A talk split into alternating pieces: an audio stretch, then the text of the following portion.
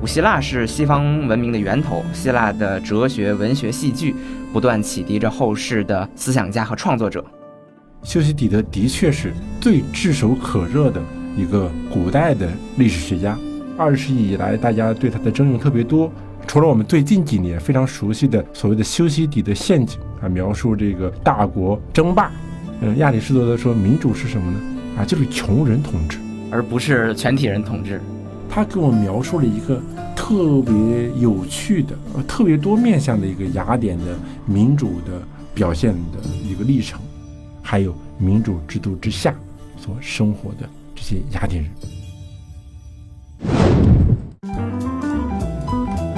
各位听众，大家好，欢迎收听由大观天下志制作播出的播客《东腔西调》，我是今天的主播大志。今天我们也请到了我们播客的老朋友，山东大学历史文化学院的张新刚老师。啊，东腔西调的听众们，大家好，我又来了。呃，在进入今天的正题之前呢，先跟大家宣布一个消息。那最近我们大观天下志和新刚老师一起策划了一个系列主题活动，名字叫做《希腊的理由》。今天这期节目呢，也是这个系列活动的其中一期。大家关注“施展世界”和“大观天下志”的公众号和视频号，后续会有更多精彩的内容。那古希腊是西方文明的源头，希腊的哲学、文学、戏剧不断启迪着后世的思想家和创作者。这次就让我们一起走进希腊精神这个殿堂。好，那说回今天的主题哈，今天这一期呢，也是借着新刚老师刚出版的新书《古希腊思想通识课修昔底德篇》，想请您来和我们聊一聊修昔底德和他笔下的这个希腊世界。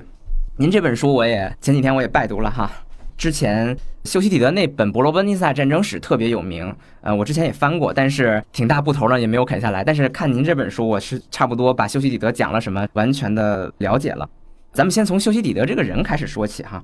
呃，您在这本书的序言当中说，它的标题是说阅读一位同时代人修昔底德。想问一下，您为什么会觉得修昔底德是我们的一个同代人？啊，对，就是修昔底德呢。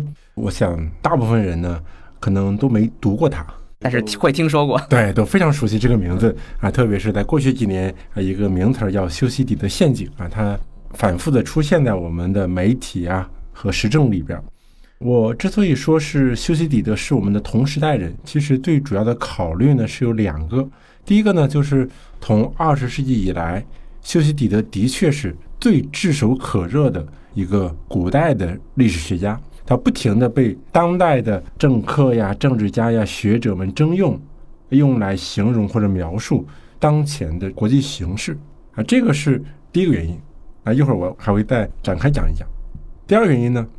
就是修昔底德啊，他自己写这本书的时候，他自己说：“他说我写这本书啊，不只是想获得同时代人的赞扬，觉得我写的不错啊。他想目标呢是说，我写这本书啊，要成为一个永世的财富和瑰宝。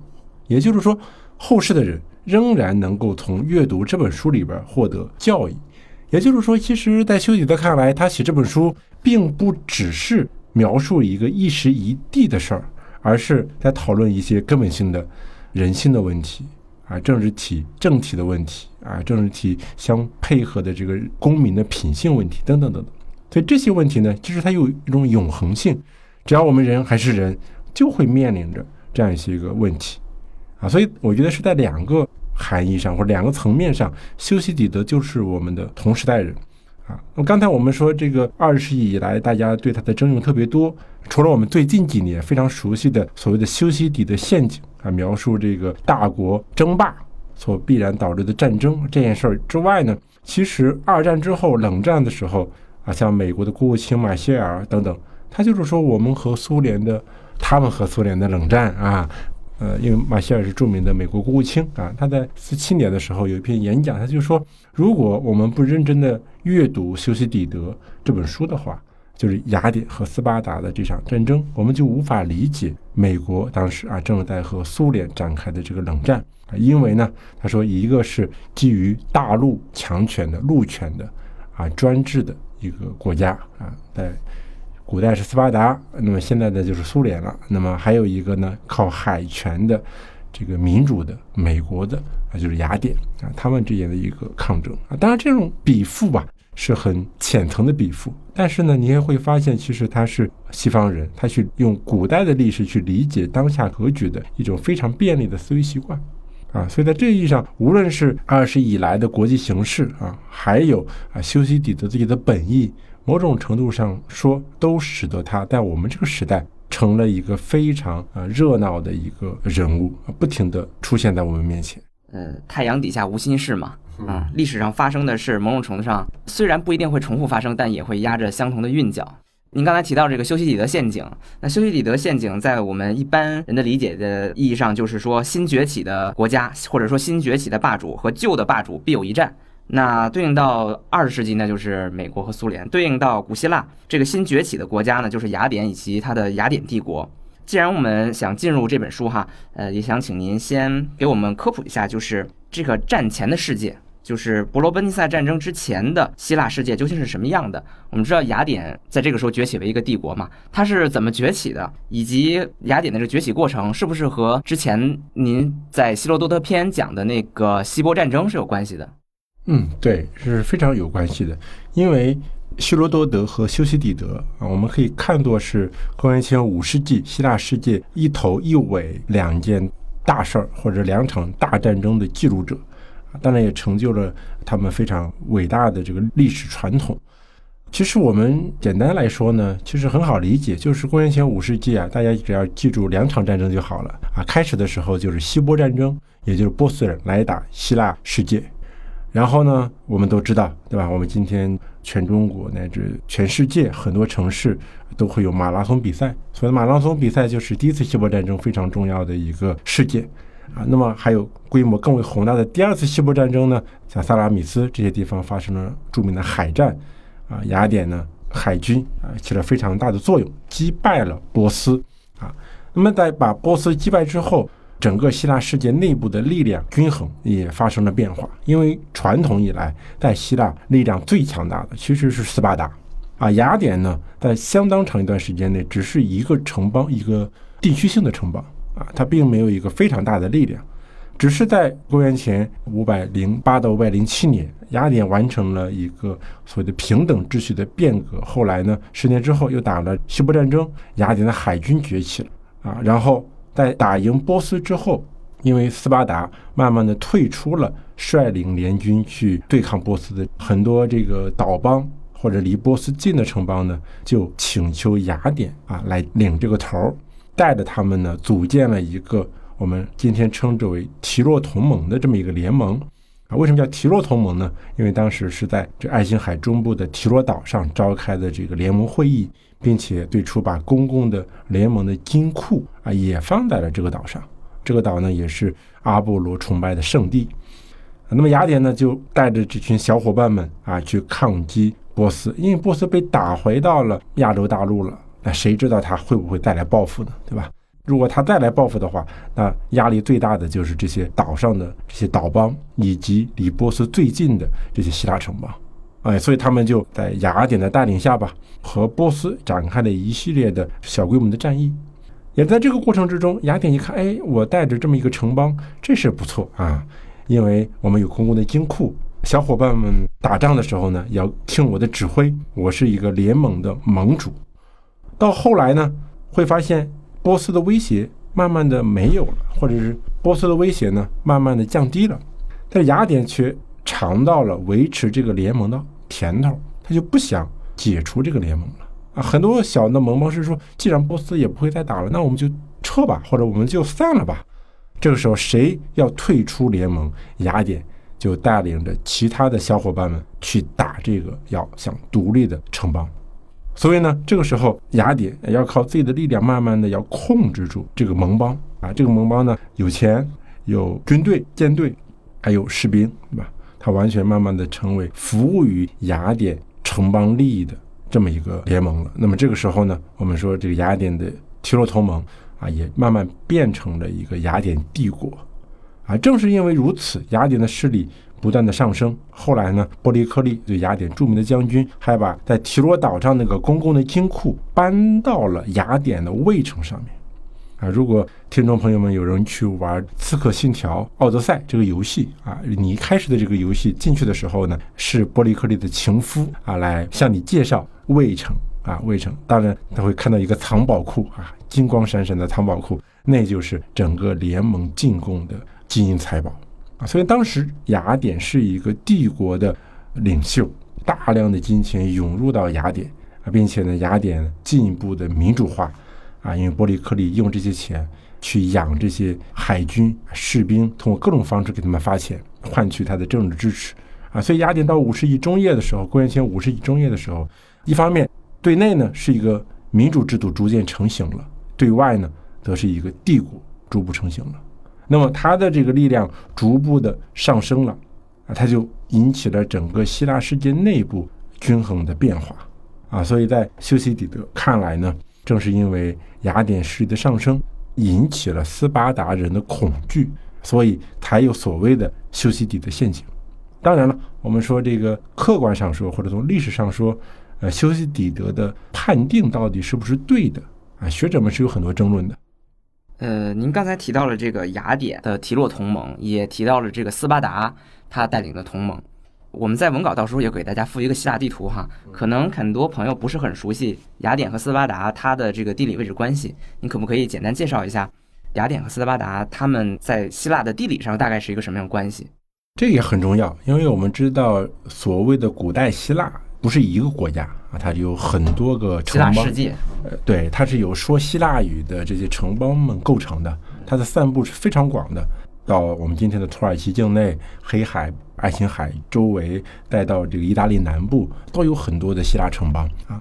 而最重要的两个希腊城邦，那就是雅典和斯巴达啊。雅典呢，我想大家可能更熟悉一些啊，就是今天的雅典 啊，就是这个古代的雅典也是在这个地方，它坐落于所谓的阿提卡地区啊，它其实也是一个非常大的城邦。而这个斯巴达呢，它坐落在什么地方呢？它坐落在我们称之为叫伯罗奔尼撒所谓的这个半岛上啊。但是需要说明的是，我们的中文翻译就很奇怪啊，就是我们刚才说的是伯罗奔尼撒半岛，但是尼撒本身 Nessos 就是这个岛的意思，半岛半岛啊，岛岛 岛岛，其实是伯罗奔半岛啊，但我们中文习惯了嘛，叫波罗奔尼撒啊，尼撒就是岛的意思啊，所以就是在波罗奔尼撒。这个上面也有很多个城邦，而斯巴达呢是在南部拉克尼亚地区啊。但是我们简单的说吧，就是斯巴达最核心的那个城邦是非常小的，非常小，它的公民人数也非常少。但是在斯巴达的周围还有一些所谓的边民，就住在斯巴达城邦周围的这些人，他们也有各自的城邦，但是呢，他们在外交上、在军事上都要跟着斯巴达，甚至在宗教上啊一些仪式上，他们都有共同的。宗教仪式，而这些人加上斯巴达这个城邦的人，统称拉凯戴蒙人，就是拉凯戴蒙、伯罗奔尼撒、斯巴达这三个概念好像是不一样的，对，是不一样，是不一样的。就斯巴达是指最核心的斯巴达那个城邦的公民，而斯巴达的公民加上他周围的那些边民，周围这些城邦的这些人，叫做拉凯戴蒙人。然后呢，由斯巴达所领导的这个伯罗奔尼撒联盟，而这些人呢，我们称之为伯罗奔尼撒人。啊，所以其实是三块，啊三块，但是呢，最金贵的当然是斯巴达的公民了，再往大一点就拉凯戴蒙人，就有的时候会混用啊，但是更大的那个联盟的人呢，称之为啊波罗奔尼撒人，所以他们的地理位置呢是一方面，另外一方面很重要的它的一个区别是说，雅典它主要强大的是它的海军。它的那个重装步兵也很厉害，但是它最有名的是它的海军，啊，在希波战争的时候，它就已经提供了全希腊舰队的小三分之二的这个舰队，啊，那么到了这个希波战争之后，雅典的海军力量进一步的兴盛起来，而斯巴达呢，主要是一个靠步兵作战、重装步兵国家。我看到您这本书里也提到，其实雅典的海军和雅典的民主制度某种程度上是有关系的，而斯巴达的制度，它这个寡头制也和它的统领的奴隶黑劳士是有关的。这一点，这个您的分析也很精彩，可不可以也介绍一下这一部分？对，这个就是说，在古代希腊或者在古代世界里边啊，其实我们会看到一个现象，就是说，你这个城邦主要靠什么兵种作战，往往会决定你这个城邦的政体的样态。那么雅典呢，最熟悉的就是雅典是一个民主制度。从中学的教科书都是啊，从梭伦改革开始，克里斯克里斯的改革啊啊，再到伯里克利利改革，就是这个民主制度啊，就从萌芽到完善到成型，巴拉巴拉，对吧？但是我想说的是，雅典真正的民主制度的建立是在伯里克利时期，在之前呢，大家并没有“民主制”这个词儿，是没有这个词啊，就是或者是他们不会用这个 “democratia” 这个概念来称呼自己的政体。就这个的出现是目前的文献里边的出现是非常晚的，啊，要远远的晚于它在这个在历史上的形成的时期啊。所以在像在梭伦的时候，他用的是什么呢？他是用好秩序和坏秩序来称呼，就是梭伦立法之前啊，雅典是一个坏秩序啊，他立法之后就恢复了一个好秩序，eunomia 啊，就是好的秩序啊。所以他是他没有这个民主的概念。嗯，没有民主的自觉，对啊，就是说他的自我理解不是民主制度的啊。到了克里斯蒂尼改革的时候呢，他用的是什么呢？是这个平等的秩序。注意，平等也并不是民主啊。民主是什么含义呢？嗯，亚里士多德说，民主是什么呢？啊，就是穷人统治，而不是全体人统治。呃，不是全体人统治，包括伯利克利他说是多数人统治啊，多数人肯定是穷人啊。任何一个城邦和国家里边，我想多数人肯定是穷人。啊，除了今天世界上极少数的这个福利国家之外，啊，它的这个经济系数非常小之外，大部分国家里边啊，古往今来肯定多数人肯定是穷人的，啊，那什么叫穷人统治呢？啊，为什么穷人能够统治呢？那么在雅典一个非常重要的变化就是海军的兴起，因为我们知道在古代的希腊世界有两种最主流的作战方式，一个是重装步兵，一个是海军。重装步兵呢，每个人要买一身行头的。你要有盔甲，你要有盾牌，你要有剑，你要有刀，等等等等，嗯，这些都是自备的，自备的，自备的啊，很贵的。至少一个有一些学者来讨论的话，是说一个熟练工至少你不吃不喝要半年多才能制备一些这身装备啊。所以你是一个重装步兵，需要意思是说你是一个中产，那中产阶层啊。那么海军呢不是这样的啊，海军是什么呢？我不像我们今天的海军啊，我们有这个大船大炮，对吧？啊，又有各种什么核潜艇、核航母之类的乱七八糟的东西。啊，古代那就是木头船，木头船又不是靠每个人捐，古代人也不会收税，收人头税很少收人头税。啊，古代人非常有意思啊，这个希腊人会觉得，如果谁收人头税，那就是一个建筑啊，非常糟糕的人。那城邦需要钱了怎么办呢？啊，他就有另外的方式，就是吃大户，啊，就是要求或者是请求一些这个特别有钱的人。让他们来进行一些公共的捐助，啊，这是一个非常重要的一方面。那他们就来捐助一些节日啊，捐助一些舰船呀，捐了这些船，或者是当时雅典为什么？是因为雅典发现了一个银矿，啊，发现个银矿的当时的这个政治家呀，迪米特托克利，他就和雅典人商量，啊，说我们发现这个银矿呀，我们就不把这些钱分给大家了，啊，因为我们马上可能要打仗，所以我们就用这些钱呢来建船吧。所以你会看到非常有意思，在希腊人他看到了一个城邦里边突然发现的银矿的时候，他首先想到的这不是城邦的财富，这是大家的财富。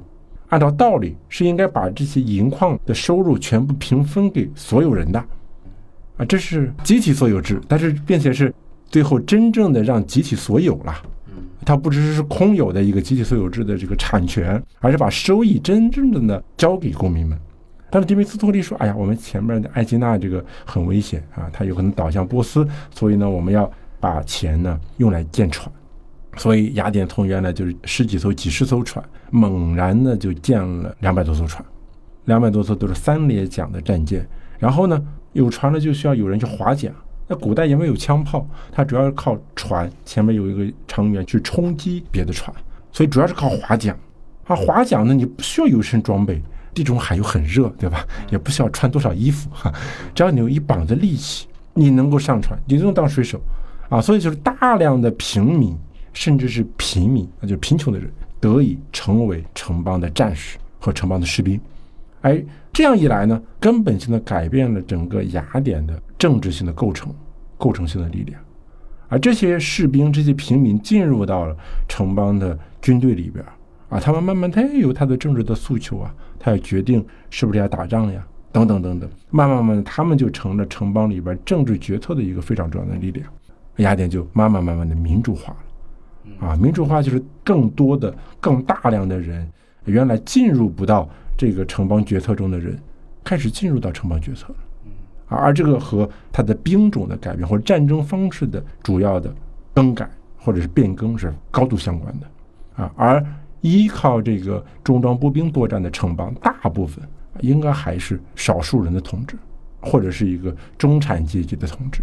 你说它是混合政体也好，或者什么也好，那至少是一个有资产的一个群体，他们的统治。对，这个就是说，不同的兵种其实是在古代啊，很大程度上决定了他们不同的政体和统治形式。嗯，那说起雅典的民主制，那就要看到它的对照，也就是斯巴达。斯巴达的特点就是它的寡头制，以及它的政体特别稳定。那斯巴达是怎么样形成它的政体的呢？对，斯巴达的这个政体形成其实是一个神话啊，对，就是传说中啊，就是有一天这个斯巴达也陷入了很大的内乱啊，突然就天降神人，对吧？就是一个莱库古，叫做莱库古的人啊，他去德尔菲求个神谕，然后回来呢，就给斯巴达立了一个法律，立了一个政体，然后这个政体保持了几百年不变的呃优良的传统。啊，当然这个政体它是一个非常有趣的政体啊。我们通常说它是专制的，或者是我觉得都不确切。寡头的，它其实是一个混合政体，它有两个王，有元老院，然后还有一个监察官。监察官是平民中抽签选出来的，是可以直接弹劾王和元老的。然后还有一个公民大会，但是公民大会的这些主要的构成其实是这些重装步兵们，这些公民们，他们不能说话，但是呢。却可以通过敲击盾牌来表示对一些政策的支持或者反对，啊，他们是有决策权的或者最终的决议权的，所以它是一个非常复杂的这么一个混合政体。这样一个混合政体，我们在罗马那里，在当代的比如英国和美国这里，大概上都能看到一个一个混合政体的样子。而斯巴达的政体其实还有一个非常独特的地方啊，就是说，当然和它的政体没关系，而是说它这个城邦有一个供养者阶层。啊，就是所谓的黑劳士，就是当时斯巴达在很早的时候，把他周围的，特别是这个西边的美塞尼亚地区的人给征服了，把他们全部变成农奴，就是斯巴达人基本上是不劳作的，啊，专门进行非常严苛的体育锻炼，过着非常集体主义的生活方式，而黑老师呢，则要给他们提供基本的物质的需求。当然，斯巴达也是一个非常。禁欲主义的，或者是我们今天说是遏制商品经济发展和文艺活动的一个城邦，啊，他不想让人特别爱钱，就把钱搞得特别的笨重，啊，然后这个等等等等吧，然后有统一的这个公餐一块吃饭，然后一块进行体育锻炼，一块公共教育制度，但基本上人是一个城邦的人，哎，一个城邦的公民，所以它是一个某种程度上是蛮特殊的一个城邦。而他的黑劳士阶层呢，恰恰给斯巴达这个政体带来了一个非常保守的一面，就是斯巴达虽然他势力很强大，但是呢，他很难或者是经常不愿意长期在外征战，因为一旦你的自己的军队出去啊，比如三个月啊、五个月，那么城内的黑老士就就要造反，就要造反，或者一旦什么地震啦，黑老士就造反了啊，或者遇到什么天灾人难了啊，黑老士就要造反了。有的时候，他们来镇压黑老师也很辛苦的。在这个修己的这本书里头，就一开始就记了一件事儿啊，就当时就突然地震了，然后黑老师就造反了，跑到一个山上去，就躲了不下来。斯巴达就很痛苦，然后呢，就请雅典来帮忙来镇压黑老师。结果雅典人来了之后呢，这个斯巴达一看呀，哎呦，你们雅典人呐，虽然你们来帮我们镇压黑老师的反叛，但是呢。你们带来的这种生活方式和我们斯巴达格格不入，有可能把我们都败坏掉了。所以呢，还没开始镇压，就说：“哎，要不要不你们就回去吧。”啊，把雅典人惹得很恼怒啊！你请我来帮你镇压，然后呢，我刚来又把我赶回去了。这是他们之间的一些小的纠纷，非常有意思。好，那还回到我们的这个主线剧情来。呃，我们在一开始提到这个雅典它的崛起，引起了这个老牌霸主斯巴达的警惕，然后就有了两强对峙的局面。接下来就有这个问题：战争是否不可避免？当然，经过您刚才的介绍，我们知道所谓的这个两强对峙，其实背后有非常复杂的因素。因为不光是两强对峙，还有两种政体的对峙，甚至是两种人的对峙。因为您也提到，雅典人的性格和斯巴达人的性格其实是完全不一样的。那修昔底德是怎么分析伯罗奔尼撒这场战争的呢？这场战争的原因、直接原因和本质原因到底是什么呢？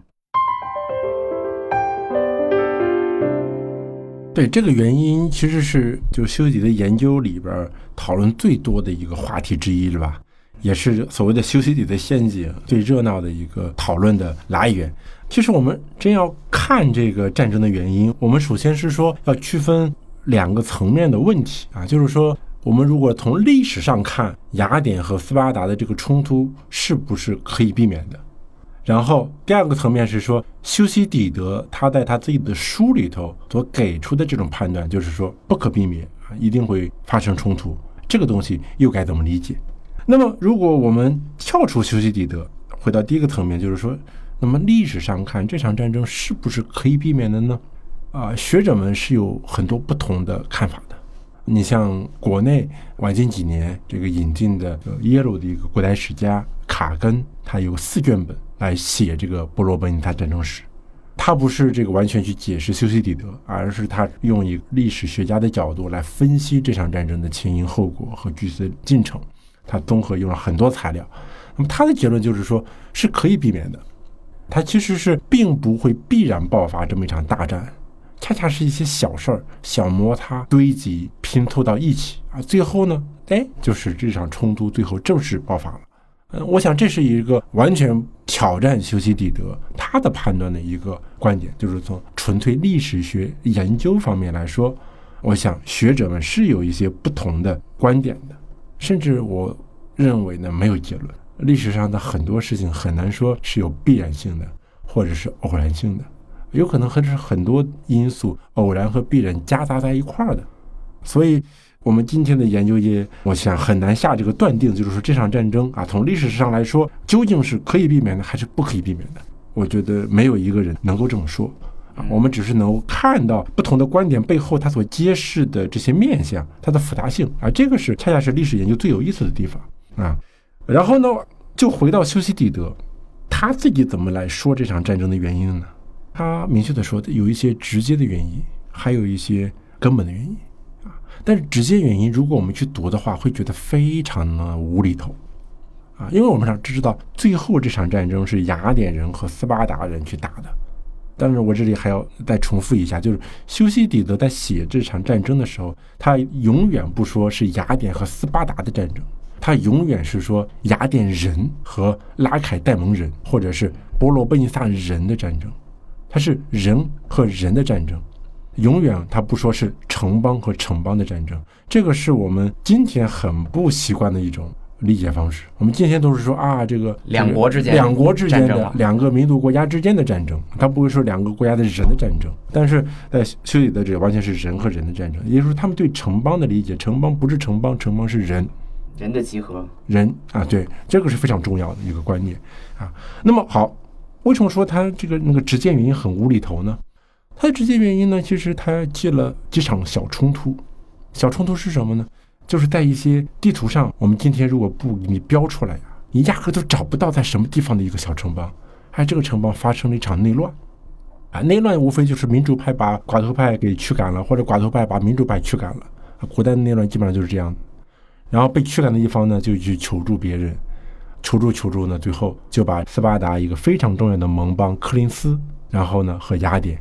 就带向了一个直接的冲突，各自找老大，然后找到老大都找到最大的老大了，就是一个像蝴蝶效应一般啊，就是一个他你真的是你地图上都很难找到的一个小城邦，那个小城邦在某一天突然发生了一场小内乱，慢慢的，因为那个城邦大家可能听起来比较难记，叫伊皮达鲁斯，为啥鲁斯呢，它这个城邦它的母邦是什么呢？是科西拉，科西拉的母邦是克林斯，啊，然后被驱逐的人呢就去。因为发生了这个冲突嘛，大家就去找这个科西拉来帮忙。你说我的母邦呀，你要帮我来解决这个问题啊？科西拉不管啊，结果呢，他说你不管好，那我就找科西拉的母邦，去找这个爷爷辈的，对吧？那就找到柯林斯了。柯林斯呢是斯巴达非常重要的一个盟邦了，去找柯林斯。那柯林斯说好，我来管。那科西拉一看，这伊比达姆努斯他是我的殖民地啊，越级汇报了。对你有什么资格管，对吧？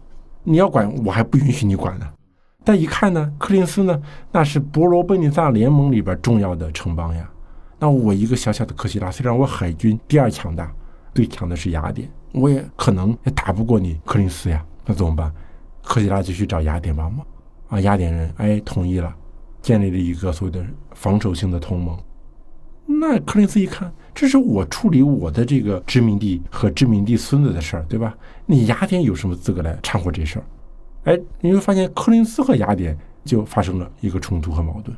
再有呢，在爱琴海另外一个冲突是爱琴海北岸一个小城邦，它是柯林斯的一个殖民地，结果呢，后来却加入了雅典的提洛同盟啊，所以一心十二主，啊，导致他肯定就是一个天然的火药桶。啊，雅典对他有要求，柯林斯对他也有要求，或者双方对他都不信任，那双方在这个小城邦上又有一些冲突。你读了半天，你会发现，其实最初啊，不是什么斯巴达人和雅典人的冲突，是柯林斯人和雅典人的冲突。然后柯林斯呢，就去忽悠斯巴达，说你要跟雅典人干仗啊，对吧？雅典人早晚会跟你干的，你等什么等啊？你再这么保守啊，你再这么犹豫不决。那最后雅典人就把你完全击败的，雅典人就会成为整个希腊世界的老大的，就煽乎他的老大哥 要要去主动的去跟雅典人作战。这是修昔底德描述的那个所谓的直接的原因，就是这么一些小小的冲突。当然还有一些其他的冲突啊，他比较简略的提了一些，你会发现很无厘头。嗯，某种程度上，我觉得这个恐惧是塑造出来的，是吧？雅典和斯巴达作为两强之间的这种恐惧、畏惧，是他底下这些盟邦煽乎或者说鼓动起来的。至少看文本这个历史过程来看，这个就是谈到了所谓修底的关于根本原因的这个讨论了。他说，表面上呢有很多争执啊、分歧啊、直接原因啊，大家这都很清楚了。但是他说，大家都没有注意到。啊，这场战争的一个根本性的原因，或者真正的原因，他用的是真正原因是什么呢？就是雅典力量的上升引起了斯巴达人的恐惧。但是我们知道，恐惧这事儿啊，很主观的，我们说很难有一个指标，对吧？比如说你的 GDP 到达了多少万亿，我就应该恐惧了；或者你的军费开支到了多少程度，我就开始恐惧了。它并不是一个可以量化的东西，对吧？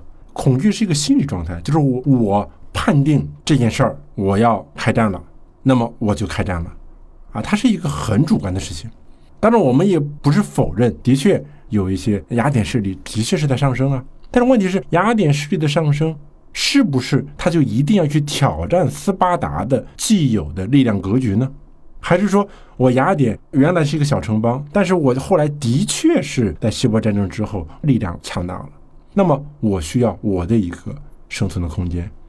那么我达到我那个空间，我就可以了。我不去挑战你，啊，一个爱琴海是不是能够容得下两个大城邦呢？如果能容得下，那是不是他们可以和平相处呢？这个就很难说了，啊，这个完全取决于当事人的这个主观的判断，或者他对这个事情本身的一个认知。啊，他说我要认知，就你雅典可能不停留在简单的 OK，成了从小城邦成了今天的一个帝国。你还不满意如此，你还会进一步的扩张，啊，或者是为了维系你这个帝国已经没有合法性的帝国了，你还要继续的扩张，是有这种可能性的。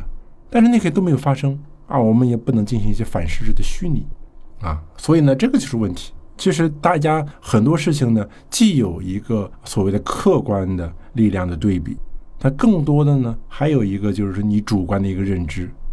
所以在战争的很多原因上面，有一些是很偶然的，擦枪走火了啊，突然就引发了一系列不可控的因素了。但还有一些就是在基本的力量格局慢慢逐渐清晰的基础之上，我是如何看待你的，你又是如何看待我？呃，我觉得我们还可以进一步深入到您刚才提到这个斯巴达人的恐惧，我们也可以深入到斯巴达人的这个恐惧当中，他到底恐惧什么样的一个雅典人？我觉得《伯罗奔尼撒战争史》这本书有一个很有意思的地方哈，就是它某种意义上有点像我们中国的这个《史记》，记载了好多的当事人的对话和内心的感受。我有一个印象比较深刻的地方啊，就是在这个科西拉事件当中，在斯巴达公民大会上曾经发生过一场辩论，当时克林斯的使节和雅典的使节都来到这个斯巴达的公民大会去劝说斯巴达人，去影响斯巴达人的这个决策。这当中其实提到了很多雅典人和斯巴达人的对比，也包括也分析到了斯巴达人他内心的恐惧究竟是什么。这一部分还挺有意思的，您可不可以介绍一下这个很经典的一个辩论？对，就是呃，像你所说，就是《修昔底德》这本书呢，一个非常重要的特色，就是里边记了大量的呃演说词和各种会议上的论辩。虽然修昔底德他自己没在现场，但是他编了很多，脑补了很多，脑补了很多栩栩如生，让我们看起来就像真的一样啊。那我们就可以把它当成真的啊，因为至少修昔底德所编的这些其实是符合在那个场景下真实发生的一些演讲，在道理上是真实的啊。那么在这些演说里边，我们恰恰能够看到各方非常精彩的观点啊！你刚才提到的这个恰恰也很重要，就是说是修底德或者古希腊人们他的一种思维方式。这个思维方式，我觉得放在我们今天也适用。就是在古希腊语里边有一个词叫做政体，就是 politia 这个词。politia 这个词呢，就是柏拉图的《理想国》，理想国就是就叫 politia 啊，这个就是政治制度，对吧？但这个词呢，其实它还有一个含义，就是人的生活方式。我们其实是能够理解这件事情的，就是说，你有什么样的政体，其实呢，公民们就会有什么样的生活方式。如果我们去想一想啊，我们今天这个世界上的政体形式，比如瑞士有瑞士的政体，它有它的公民的一种生活方式啊；英国人又有英国人的政体，以及和这种政体相符合的生活方式。那么朝鲜也有朝鲜的政体。还有朝鲜人的那种生活方式啊，我们都其实是可以理解的。那么呢，在这个修底的他在解释整场战争，甚至整场战争的走向和结果的时候，他是把政体和人的生活方式放在一块儿来书写的，这是非常重要的。因为你刚才提到的这场辩论发生在第一卷。那么在这本书用八卷嘛，在第八卷的时候，当他说有的时候斯巴达错失了一些关键的机会，没有完全很早的击败雅典的时候，他就是说啊，为什么呢？啊，就是因为公民的这种品性和他们的这种习惯啊思维方式，导致了呢。他说斯巴达是雅典最好的敌人，因为呢他特别的不果断，啊迟疑，错失了大量的好机会。其实很多时候，他其实是可以一举把雅典城拿下的啊！结果就是因为他的这种生活品性。那么回到刚才这个第一卷里边的啊，这个当时柯林斯忽悠斯巴达人，对吧？然后说你们要跟雅典人及早的开战啊，这场战争不可避免。我甚至甚至都不是说修昔底德说不可避免，是柯林斯人说这场战争不可避免。他其中给了一个很多理由啊，什么雅典的力量的上升啊，等等等等，包括欺负这个其他的城邦啊，等等啊。但是很重要的一个分析的视角就是这个性格啊。他说雅典人呐是一帮什么样的人呢？是一帮很奇怪的人，他们勇于进取，然后凭借自己的冒险啊，可以不停的去闯入每一片海域啊，然后受了挫折呢也不回头啊，一个挫折呢就是新的冒险的起航啊，就是一帮用克林斯人的总结的话说，就是自己呢不安宁。啊，也不让任何人安宁的这么一帮人，就是雅典人啊，就天天折腾人，生命不息，折腾不止，折腾不止啊！不光折腾自己，还折腾所有其他的人啊！他说雅典就是这么一帮人，他分析的对不对啊？我们一会儿再说。但是我们要知道，其实这一场他这这个分析，其实在很大程度上是因为雅典人他的这个海军的强大，或者在海洋传统，就是如果大家有过出海的经历。之前听过一个朋友说过，他自己家里一艘帆船啊，在海上漂。他说有那么些时刻，他自己在帆船上举目四望，四面八方只有他一个人，周围全都是海和海平线，一个太阳。所以在那种情况下，他才知道什么叫做勇敢，什么叫做冒险，什么叫做探寻那个闯入一片大无畏的精神，闯入陌生的海域。就这种精神，其实是和海洋性高度相关的。与之相反呢，那个柯林斯啊，就在拱火嘛，啊，就说人家雅典人是这个样子的，这么优秀，对吧？再看看你们斯巴达人，保守、迟疑啊，遇事不决，犹犹豫豫，遇到事呢，你想半天都不能够行动啊。当然，这背后是什么呢？刚才我们说的就是黑老师啊。整个斯巴达这是特别保守的，他不会积极的去扩张，因为他城邦里边有一个所谓的这个和平时期是个压舱石啊，一旦动乱时期就是一个非常大的火药桶，黑老师随时可以反抗，所以他整个政体就趋于保守，他不会去离开城邦，除非遇到了像波斯人这种外敌入侵的压力，他才有可能去抗战，其他情况下他不会的。所以导致他整个的政体的这种保守，但你谁想来欺负斯巴达，那也是不可能的啊！他的绝对力量还是非常强大的。他就说雅典是一个特别进取的扩张型的、冒险型的这么一个城邦，所以他说呢，你们的战争呢是不可避免的，就他人家就是要总有一天要折腾你的，啊，就你躲都躲不过的。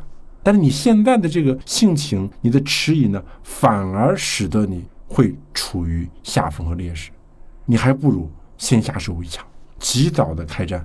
你也不要等到雅典人完全准备好了，等他准备好了，你就更打不过雅典了，你就更被动了啊！所以它背后其实是有一套，这是一个军事的力量的对抗，军事力量的斗争。它背后更重要的其实是一个政体，它的品性啊，它的行为方式会塑造它的对外的行动，包括对内的行动。这个是包括我觉得在修底德。也不光是修底的，修底的之后，像柏拉图啊、亚里士多德，这是希腊思想家分析政体的一个普遍的模式。他会把政体和生活方式放在一块儿来讨论的。嗯，那也是在这场辩论不久之后，不管这个预言是不是不可避免的，反正两个阵营真的开始了战争。这个伯罗奔尼撒战争就开始了，战争不可避免的爆发了。那战争的很多细节涉及到很多人名地名，我们就可以不涉及了，大家可以到书里去看。其实要说这场战争中比较核心的人物，雅典这一方呢，就非伯里克利莫属了。是伯里克利为雅典制定了战争的策略，也是随着伯里克利在瘟疫中逝世，雅典丧失了自己的战略定力。伯里克利，我们其实哪怕不熟悉希腊历史的人也会听说过这个名字，我们中学历史书里也有这个人。那伯里克利究竟是个什么样的人呢？他开创了怎么样的雅典的黄金时代？以及和这个名字伴随相关的所谓的阵亡将士葬礼的演讲，这篇葬礼演讲又在说什么呢？嗯，这伯利克利的确是一个非常重要的人啊，就是在我看来呢，因为前不久也给一个政治通鉴一本书写了一个伯利克利的词条啊，就专门来介绍他的这个一生和对他的评价和后来的影响。那种很复杂的，我简单的说，其实伯利克利是雅典希波战争之后一代最重要的政治家，就在他手里头，雅典实现了民主帝国的一个合体，所以这个是一个非常了不起的人，或者是在公元前五世纪后半期吧，雅典最光辉夺目的一个政治人物啊。那么这个人是个什么样的人呢？他一方面对内呢，把雅典往民主制度上使劲的推。啊，因为当时我们知道雅典有两个人在竞争这个城堡的影响力，因为雅典当时也没有总统啊、帝王的这种设置，它其实很重要的就是说选举的是将军，连选连任的，你的将军就会拥有很大的影响力啊。但是每年选一次，波利克利就连续当了十几次，对吧？当时他的一个政敌就是一个偏贵族派的叫克蒙，克蒙呢也特别有钱，这个有钱呢，他就把自己的财富。拿出来去吸引政治支持，我们今天说是贿选或者是怎么样的吧啊？那伯利克利没那么有钱，那么他慷谁的慨呢？他慷城邦之慨啊！他就用城邦的钱给大家发钱，比如说送大家年轻人出海进行海军的训练啊，然后你一去三个月到半年，然后还给每一个上船的年轻人发钱，发我们今天说军饷对吧？然后你看戏呢也有津贴。啊，当陪审员呢也有津贴，等等等等，啊，就通过把城邦对一个帝国所争敛的财富呢，用于去散给平民，他获得了很大的政治支持，啊，所以在他期间呢，这个雅典的民主制度最后终于成型了。对外呢，他就是创立了这么一个雅典的帝国啊。我们今天如果去到雅典啊，我们一定会去它的卫城上看，对吧？虽然卫城上今天帕特农神庙啊，还有一个那个小型的神庙。还在。我们说卫城呢，当时在希波战争期间被波斯人烧了，烧了两次。后来的我们今天的卫城，很多建筑也都是伯利克利时代兴建的。而兴建公共工程呢，就会给当地人、给雅典人带来非常好的就业。啊，我们今天也是，对吧？我们经济的发展曾经依靠基础设施的投资啊，基础设施的投资其实引发了整个产业链的辉煌或者经济的增长。当时也是兴建公共建筑等等。也是让雅典人其实也过上了好日子，啊，所以他这个民主和帝国在他的手里头结合的非常好。那么，在这个所谓的阵亡将士当里演说，这就是雅典在波罗奔尼撒战争第一年之后，因为死了很多人嘛，要对他们进行国葬，要进行一个纪念。在这个纪念仪式上呢，伯利克利通常或者政治家们呢也会发表一个演讲啊来告慰死者，来鼓励生者啊，等等等等啊。但是这个演讲非常著名啊，如果有的朋友很熟悉的话，会知道它是一个什么呢？一般人会认为它是一个关于民主的颂词，就是雅典民主好，雅典民主好的不得了哈。但是我们如果认认真真的去看他这个演讲，其实这个演讲的内容是非常丰富的。而这个演讲的主题是什么呢？或者他为什么在一开始要提到民主制度呢？是因为波利克利呢在演讲的开始就明确说了，他说呢，我所要今天要讲的，其实要回答一个问题。什么问题呢？就是我们雅典是如何成为今天这个样子的？我们雅典是如何获得这么一个伟大的帝国的？他要回答这个问题。那么他的问题的答案是什么呢？他说，主要是靠我们的这个政体以及我们雅典人的品性。啊，又回到刚才我们讨论的主题了，政体和品性。他觉得是雅典获得一个帝国的原因是民主制度。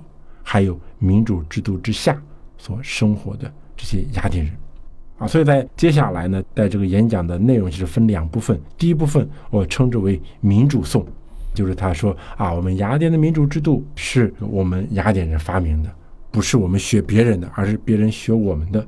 我们这个民主制度是大多数人的统治啊，我们的雅典人呢遵纪守法，在我们的民主制度下，没有人会因为贫穷而无缘参与到。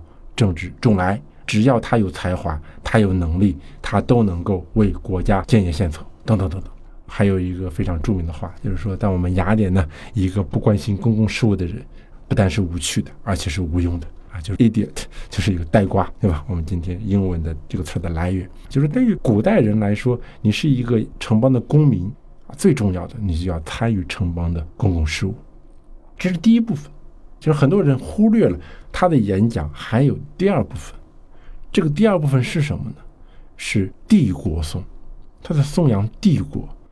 它里边有一句非常著名的话，他说：“你们呐，应该把帝国当成是你们的爱人啊。”那个爱人，他用的那个词儿，其实就是我们在古代希腊非常熟悉的一个同性之间的爱恋、爱人的那个词啊。就是你们不光要爱雅典，你们还要爱帝国。爱雅典帝国啊！你要像你爱你的爱人一样，对吧？去爱这个帝国，有这么一种强烈的冲动，为什么呢？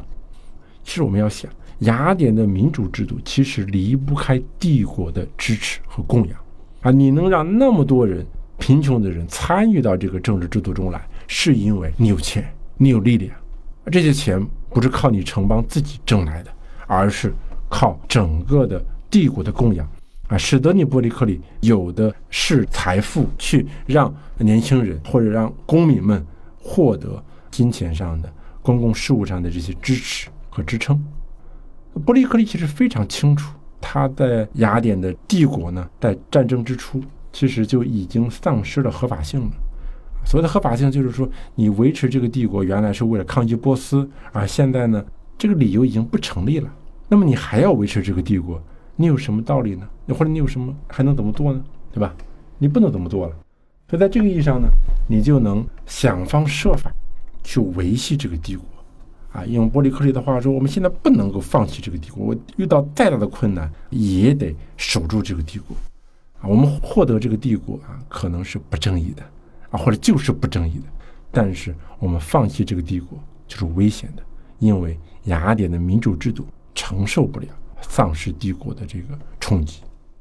呃，您刚才提到这个雅典人，他的帝国，他可能一开始他的获得就是不正义的，但是雅典人现在不能够失去他的帝国。那么雅典人他的帝国究竟是怎么样的，以及他是怎么样维持这个帝国的呢？我觉得修昔底德在这个书中也有很多的描写。其实雅典人维持这个帝国用的手段是非常的血腥和残暴的，而且他知道自己的手段血腥残暴，他还用一定的理由为自己辩护。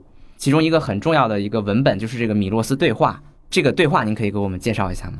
对，这是一个很好的问题，就是说，波利克利一开始他就知道了这个帝国是很难维系，但是也必须维系的，这就像一个悲剧的开端一样啊，就是你一个不可为而为之的这么一种命运降临在你的头上，那你怎么去维系这个帝国呢？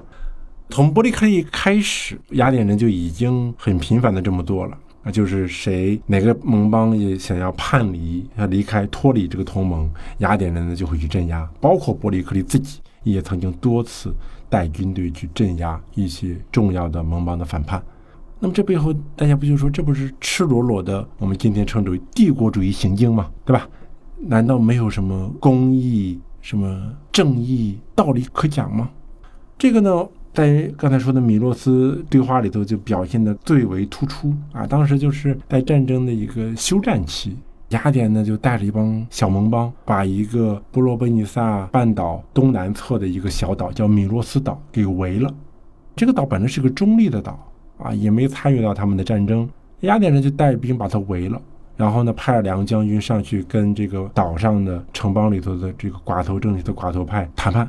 谈判意思就是说，你们投降吧，我们已经把你们围了，你们没有什么选择了，要不加入我们，成为我的盟邦；要么呢，我们就把你征服。征服的含义是说，要把成年男性全部屠杀，女性、老人、孩子卖做奴隶，是非常残酷的。然后双方就开始了一场对话，辩论也好，对话也好。丘吉德又非常详尽的为我们编了这么一个对话，啊，他肯定不在现场啊，但是他通过编这个对话，他要表达一个什么意思呢？他是在讨论一些我觉得人世间的一些根本性的道理。其中，这米洛斯人就说：“你们雅典人这样做未必太霸道了啊，还有没有道理可讲了啊？你们权力大，你们今天就把我们围了。你们雅典，你们想想，如果哪一天你们被你们敌人围了城。”啊，人家进来这么恐吓你们，你们是什么滋味？你们会怎么办？他背后的潜台词是说，当时波斯来打希腊的时候，最初就是打雅典呀。你雅典你怎么不投降呢？啊，你还在马拉松跟人家抗战，虽然你们最后赢了，啊，这个时候呢，你就让我们投降了，你不是俨然就是另外一个像波斯一样的吗？那还没有没有正义可讲了呢？雅典人说呢，哎呀，你别说那么多废话。他说：“什么叫正义呢？正义啊，是以两个力量水平相当的基础之上，我们才谈正义。潜台词就是说啊，就我灭不了你，你也灭不了我，怎么办呢？啊，我们只能坐下来谈一谈了。如果我直接把你灭了，你把我直接吃了，谁还谈正义呢？那这是一句非常经典的话。另外一句经典话说呢，他说呀，哎呀，我们雅典人这么做呀，我们是有一个道理的。”什么道理呢？这个道理啊，不是我们发明的。比如说，你们看看神，你看看宙斯。那在希腊神话，我们知道啊，宙斯啊，那厉害的不得了，看着谁不顺眼就用雷电劈人家。我们看看别的人，仙人们，他们都是这么做的，就是什么呢？力量大的就要欺负啊，或者是要占力量小的这些人的便宜。就说这个是世界运转的一个客观的原则和规则，它跟正义不正义无所谓。我也不谈它正义不正义，世界就是这么运转的，它就是一个客观运转的这个样子就是这样的。你不要跟我谈正义不正义，对吧？因为这背后还有一个更深的一个理论的讨论啊，在当时就是说什么叫正义呢？他说正义啊，在希腊人看来，在一些希腊人看来，他说呢，正义很虚伪，是一些弱者的武器啊。什么叫弱者的武器呢？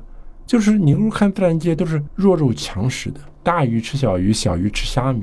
他说：“自然界是这样的呀，那自然界这样，自然界这样就应该是正义的。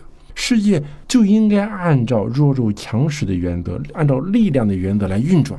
你做不到，只是因为你没有力量啊，或者是我们人，我们互相伤害，会发现，哎呀，伤害别人的快感远远小于自己被别人伤害所得到的痛苦。最后呢，我们就妥协一下吧，我们就不要互相伤害了啊！谁再要伤害，我们就说他违背了正义。”所以道理是什么呢？就是说正义很虚伪，啊，是弱者的，他无法完全压制别人的一种不得不进行的妥协。所以说不要跟我谈正义啊！我们要看看世界真实运转的逻辑是什么，它就是一个力量逻辑。啊，雅典人就这么说。我不是遵循正义不正义，我也不觉得我这个力量大就欺负力量小就是正义，不谈正义行不行？我就谈这个世界客观运转的法则。今天我就把你的城给围了，我力量就比你大，那么你就该投降。你不投降，我就把你杀，就这么简单。我还看过一篇文献啊，有一个学者就说：“哎，这个讲话呀，太有人文主义色彩了。”哎，我当时一看，怎么就人文主义色彩了？他说是雅典人给了一个米罗斯人一个选择呀，就你可以投降啊，但你可以选择不投降。最后米罗斯人就不投降，雅典人真的就把他屠城了。但是那个那个作者的观点，学者的观点是说，其实你寡头派统治者你是可以投降的呀，你投降了，你这个城邦的人不就保住了吗？啊，你干嘛在一个绝对的权利面前谈正义呢？啊，你不应该谈一个人道主义，把人先保住吗？把你的这个城市的公民、城邦的公民先保住吗？啊，这个是不同学者的观点了。我想大家听到之后，肯定也会有不同的见解。到底我们要争一口气，我们还要活命，哪个更重要一些？都有可能。我觉得也没有什么绝对的对错，对吧？我们也会讨论这个什么啊？法国人二战的时候宁愿投降也不要被炸毁，对吧？啊，这样的事情啊，嘲笑法国人，对吧？那这样的事情在人类上会不停的发生。它背后问题是说，我们这个世界到底是不是靠强力原则来运行？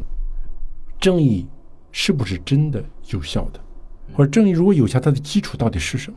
是建立在力量的基础之上呢，还是建立在人的自我的 PUA 的那一套道义呀、公义呀、正义呀、美好的追求啊之上的？嗯，哎，这是一个修理德给我们提出的一个根本性的问题。我觉得这又呼应了后面的一个很经典的文本，就是《理想国》。因为《理想国》它讨论的就是关于正义的问题，关于正义就是强权。这个其实在《理想国》的斯拉许马霍斯的那一部分辩论当中，其实也也有提到。但是还回到这个伯罗奔尼撒战争史。不管正义究竟是怎么样，它跟强力的关系究竟如何？其实我们通过这个米洛斯的辩论，也能够看出雅典人他究竟是什么样的观点，他在推行什么样的帝国原则。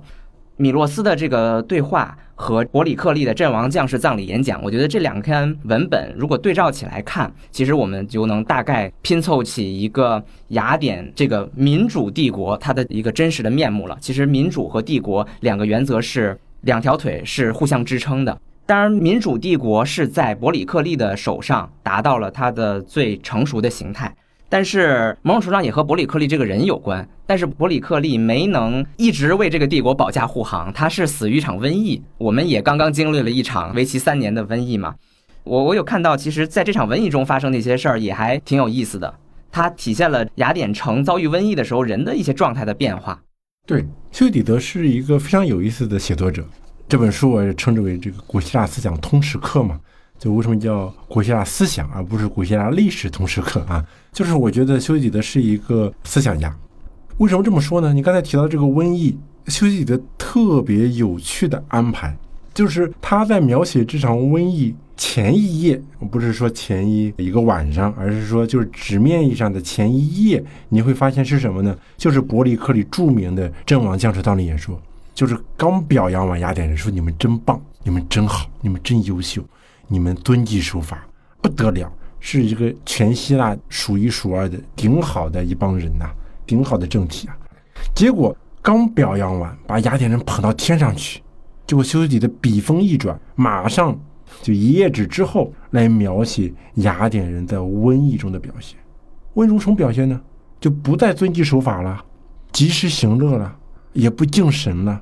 也不尊重法律了，就把刚才波利克利所表扬的雅典人那些东西全部打翻在地啊！我觉得这是修己的非常高超的安排啊！所以我在读这些古代的这个经典著作的时候，一方面要看他他写了些什么内容，另外一方面还特别重要的是要你要看他怎么安排他的这个写作的内容的，就它的结构非常重要。当他把一个民主颂、帝国颂和一个瘟疫中的至暗时刻放在一块来对比的时候。其实修底德像让我们来看的，看出来，就雅典人到底是一帮什么样的人，和这个政体到底是一个什么样的政体。我想一个理解的思路是这样的，就是说，一个政体和一个政体中的人的生活方式，它在和平时期，它在正常的阶段，它会展现出一种方式，啊，它是有一种，比如说我们日常的行为方式，我们日常的人际关系，我们对法律的关系。啊，对待政治的关系，对待所有一切的这些关系，啊，这是在和平时期的。但另外一方面，就是你和平时期所运行的一系列的这些规则原则是不是真的，这是需要考验的。或者举一个就是另外一个不太恰当的比方，对吧？啊，比如说你有一个很好的朋友，男女朋友都可以，同性的、异性的或者恋爱关系都很好。但没遇到事情的时候，你们两个关系是非常好的。但是呢，一旦遇到事情，或者遇到一个让你们抉择的事情，啊，你才会发现，哦，原来我们平时那些关系其实是一个水中的楼阁，镜中的水月，它经不起考验的。什么意思呢？就是说，当遇到瘟疫的时候，瘟疫是什么呢？那场瘟疫非常的严苛，比我们所经历的这个新冠的瘟疫要严重的多。看他那描述啊，像埃博拉差不多啊。但我们今天也不知道到底是什么病毒，但是描写的非常残酷。为什么呢？因为波利克利在开战之后，把所有的人从乡村全部迁到了城里居住，而，引起了瘟疫。古代又没有清洁的水源，反而大家为了降温，还跑到城内的这个水源地那个泉附近堆着，造成了水源地的病毒污染。我们今天的话说，对吧？导致这整个瘟疫在雅典持续了五年时间，前前后后。而这个带来的一个直观的东西是什么？就是死亡，就是一个当立即的当下的死亡，是无药可救的死亡，一种恐慌。那么在这种恐慌之下，我们日常行为中，我们的要照顾我们的朋友，这个时候你去照顾，就像我们在疫情中遇到的，你去照顾，就你们一起被隔离，你们你们就被感染了，或者你是密接是吧？你是次密接，你要你要被拉去隔离的，你要去承担这个成本的。那么，对于古代的雅典人来说，就是我去看望我生病的朋友，结果就是我也被感染了，我也就死掉了。所以，它首先是对社会关系的人伦关系的一种冲击。还有一个冲击是什么呢？就是就是雅典人不再遵纪守法了。原来呢，和平时期大家不敢犯法，大家不做违法的事情了。可能有三种情况：一种情况呢，哎，我就故意主动的不想违法，我想做。更高尚的、更伟大的事情，还有一些事情呢，我压根就也不想做，不想去挑战法律。但是呢，我也不用想做特别高尚的事情，我就做一个正常的人，所以他也不会违法。还有一个呢，不违法的事情呢，他可能是我不敢做，我想做，我不敢做啊，所以一直有这个心，但是没有这个胆。在疫情瘟疫期间呢，这就无所谓了啊，我原来不敢做的，那我现在就敢做了。为什么呢？你还审判我呢？首先，那个法官，你们这些审判员们能不能活过我，我都不知道；或者能够活过我，我还没等审判，我先死了。那我为什么不及时行乐？我想干嘛就干嘛呢？我想违法就违法呢？啊，什么神不神的，对吧？我再怎么敬神，那么多前进的信奉传统神灵的这些人，那不还说死就死了吗？那我为什么还要信神呢？神能救我吗？在这个集中营中的犹太人。不是还创造了一个笑话吗？为什么我们上帝的选民，为什么上帝不来救我们呢？对吧？他们的笑话是说，上帝考试没及格，没有资格来集中营，对吧？这种非常苦涩的犹太人的笑话呀，就是神不来了，那怎么办呢？神不救我呀，我再怎么前进，神也不让我好好活着。人都是必有一死了，而必有眼前的当下的一死。那这时候我们就要看了，你一个城邦的和平时期，你的政体。和你的政体所培养出来的习俗，以及你这些人的生活方式，能否抵御这些重大危机的挑战？瘟疫是一种天灾，那还有一些人祸呢？其实就是什么呢？战争，战争也是呀，战争也是会让你物品短缺呀，战争也会让你面临生死呀。战争，修底的说是一个暴力的老师啊，充满戾气的、凶残的老师。就是说，你在和平时期温文尔雅，你好我好大家好；但在战争期间，他就把你人性中一些你平时激发不出来的东西全部激发出来那我们就要问了：那我们在平时所营造的这个政体、这种生活方式、这种道德原则们，在多大程度上能够抵御这些战争啊、瘟疫呀、极端条件下、极端情况下的这些挑战呢？还是说，哎呀，我们不要去试探人性了？人性永远都有至暗的一面我们能够做到的，只是说，尽量的把环境搞好，不给人性最卑劣的那些东西爆发出来的机会。修底的也不是一个人性恶的作家，他不认为人性必然是恶的，他认为人性其实是和环境是高度密切相关的。环境好的时候，你就不需要那么的展现出你人性中最糟糕的一面，那你可以活得比较轻松。但是，当周围的环境特别恶劣的时候，哎，你会发现，其实不同的人、不同的政体，它的表现是不一样的。啊。所以在这个意义上，我觉得他的瘟疫的描写不光是描写那些症状，而是给我们提供了一个非常好的反思的一般性的问题啊。包括我们也是刚从三年的疫情防控中走出来啊，我一直不太希望说是疫情中走出来，因为疫情现在还在，我也刚刚二阳复阳过，对吧？疫情一直都在，我们是从疫情防控中走出来啊。那么就是说，我们是要反思自己，我们在三年中的一些经历也好，还是什么也好，我们平时这种正常的心智观念、制度架构，在多大程度上能够让我们平稳的度过一些特殊的时刻？嗯，那说完了伯里克利，其实在这个书当中还有很多的描述哈，有这个尼西阿斯、克里昂，还有这个阿尔卡比亚德。呃，那这一部分呢，其实相关的情节比较复杂啊，大家可以自己到书里去观看。那今天的我们的时间也很长了，想再问您最后一个问题，就是我们今天重读伯罗奔尼撒战争史，这对于我们理解民主帝国和政治，您觉得有什么样的一个意义？嗯，对，这个也是我写这本书一个特别关心的一个点吧，就是说修底德虽然描述的是两千五百年前的一场战争。并且是和我们中国人时空上距离非常遥远的一个地方所发生的一场战争啊，但是我想它是有一些普遍性的视角的，或者是能让我们深思的一些道理啊。就是您刚才提到的三个非常好的主题词，就是民主啊、帝国啊、政治啊，包括政体啊，有什么意义呢？我想说，其实我看这本书呢。会把它像我们刚才说的，就修吉子所描述的这场战争，其实好像是给我们展示了一个舞台。在这场舞台上呢，不同的人、不同的政体或者不同的城邦，会在这个舞台上接受战争啊、瘟疫啊、城邦内乱的这些极端的事件的检验和挑战。他们会有一些不同的应对，啊，通过这些应对，我们恰恰能够看到。比如说他们特别优秀的地方啊，或者是他们特别糟糕的地方啊。